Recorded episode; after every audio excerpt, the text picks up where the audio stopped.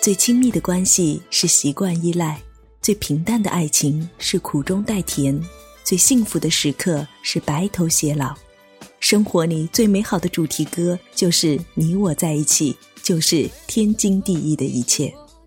大家好，您正在收听的是豆豆调频不能说的秘密，我是主播冉冉。今天在这里和大家分享的一篇文章，你是我不愿脱离的习惯。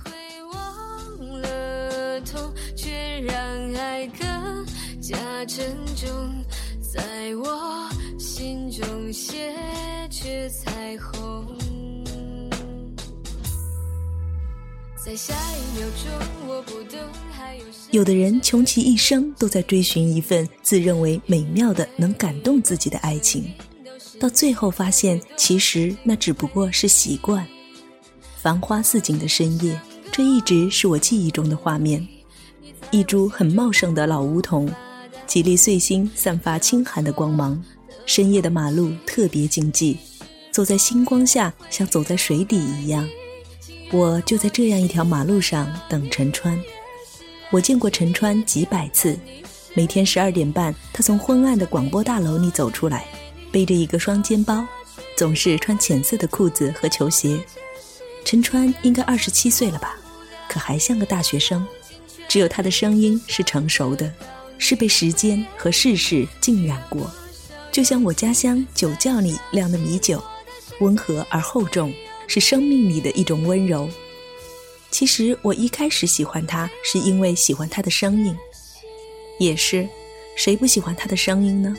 的士司机、夜班护士、失眠的人、温书到深夜的学生，他们都喜欢这个夜间电台主持人陈川，他们每天听他的节目。借由电磁波向陈川倾吐心事，陈川是多么受欢迎的人啊！这看似繁花似锦的深夜，原来处处是寂寞的信徒。陈川把每个人都安抚得那么好，每次听他说完晚安好梦，真的有很多人心满意足地跌入梦乡。但是我和他们不一样，只有我会每天晚上上完夜自修后，搬出校门来看看他。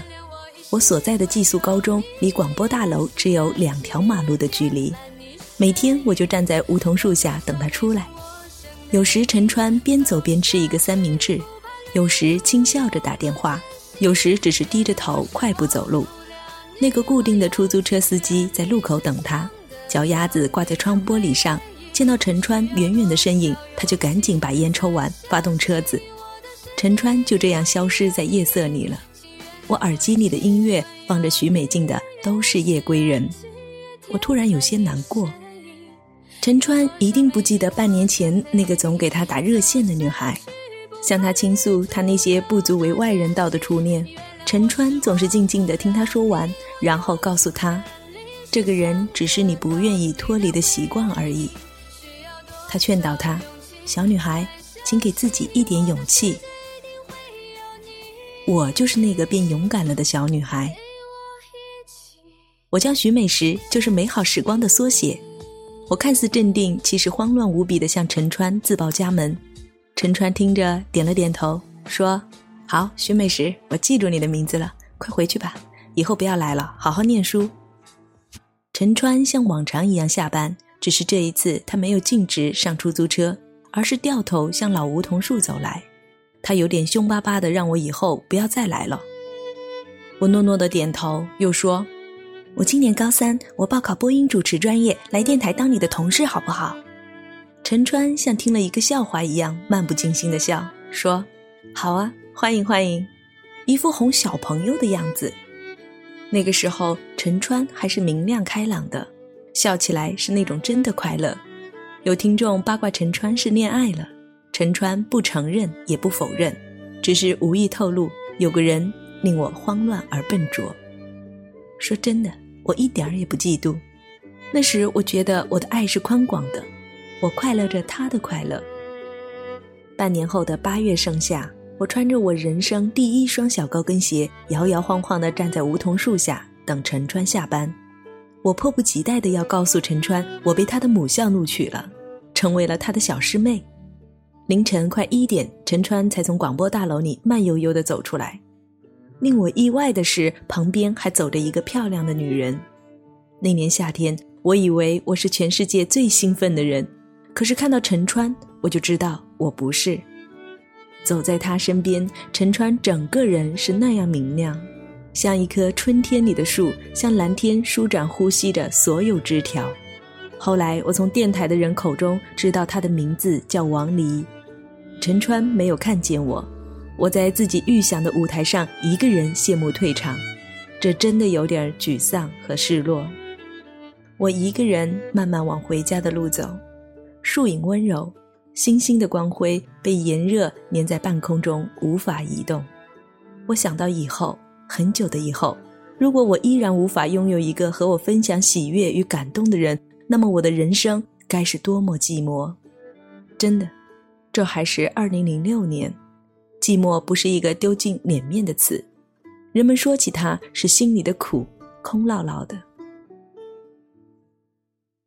我也偷偷给陈川写过长长的情书，但终究不够勇敢，匿名混在听众来信中。现在我已经想不起那些内容，却记得在那一阵陈川的节目中说的一句话：“也许每个人想从爱情里得到的东西都是不一样的。”不知道为什么，我觉得那句话回应了我所有的期待与失落。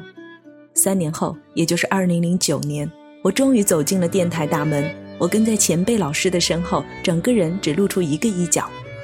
我说：“我叫徐美石。”陈川偏了偏头看我，说：“这个名字有点印象。”于是我说：“我一直都听您的节目，从高中到现在。”陈川听了，有些不好意思的笑了，伸出一只手来和我握手，手掌像他的声音一样暖和。那一整个冬天。我像只无尾熊一样屁颠颠地跟在陈川身后当他的实习生，口口声声喊他陈老师，陈老师，声音穿过冬天的晨雾和屋子里的暖气，格外清脆。同事们常常拿这个开陈川的玩笑。陈川教我怎么字正腔圆又不做作的发音，教我怎么阅读听众的来信，教我写开场白，教我如何去聆听别人。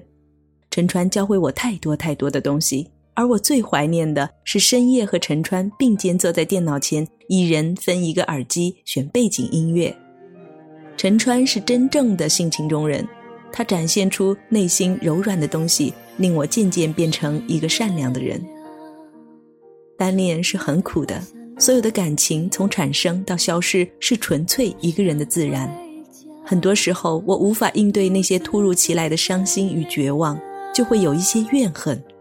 可是想到他，这些可怕的东西很快就消失了。我不应该怨恨，爱情应该是很美的，像温柔的落日，像满溪的芳草。它的本质应该如生命最初的单纯与温柔。偶尔陈川也会对我说起王黎，他们之间真的是相互欣赏。陈川总是欣赏她是个优雅又独立的女人，他说那种美是为自己绽放的美。我真的羡慕她，也真的只能羡慕而已。时间就这么过去了，在陈川喜欢听的音乐中，在他坐在我身边起身去倒一杯清水的间隙，在很多人睡了又有很多人醒着的长夜。陈川说他热爱他的工作，喜欢这样待在最静寂的角落里，被最热烈、最真诚的声音包围。陈川舍不得放下他的工作，去他所在的城市。这就是他和王黎迟迟没有结婚的原因。二零一二年夏天，我第一次正式坐进陈川坐过的演播室，一样的时分，一样的午夜节目，一样只适合在深夜里浅吟低唱的音乐与心事。第一次播节目，我竟然鬼使神差地说了陈川的开场白：“今夜你过得好不好？月光照完我这边的墙，又去照你那边的墙。”下了节目，我走在漆黑的楼道里，想起陈川，觉得很难过。他放弃了这里的所有，去了往你的城市。我想起那天分别的时候，他说过：“人生没有不散的宴席。陈川说：“以后换他听我的节目。”他说：“要好好珍重。”那是一个下过暴雨的夏日午后，阳光破云而出，把整条街道和梧桐树染得一地金黄。送走陈川以后，我站在这样的阳光里，有点呼吸不过来。我在这个城市平静的生活，虽然这个城市里陈川的痕迹越来越淡，我也没有想过要离开。有时候，陈川第一次和我说过的那句话，会不断的在我耳边响起。这个人只是你不愿脱离的习惯而已。我告诉自己，有的人穷其一生都在追寻一份自认为美妙的、能感动自己的爱情，到最后发现，其实那只不过是习惯。那人可能是我吗？我多么希望不是。至少我在陈川身上学到了太多的东西。对某些东西的坚持，还有对某些东西的舍弃，无论取舍，都要发自内心，这才是最珍贵的。也就在那天，收到陈川寄给我的喜帖，优雅漂亮的信纸是一张极完美的书签。我把它放进一本厚厚的书里，塞回书架。有一天我会忘记吧，再也无法准确地从那本书中找出它。以后的日子，天天快乐。夜夜平安。陈川就像是所有童话故事的结尾，明明是那么快乐的结局，不知道为什么，在夜里念着念着，有点想哭，又觉得感激。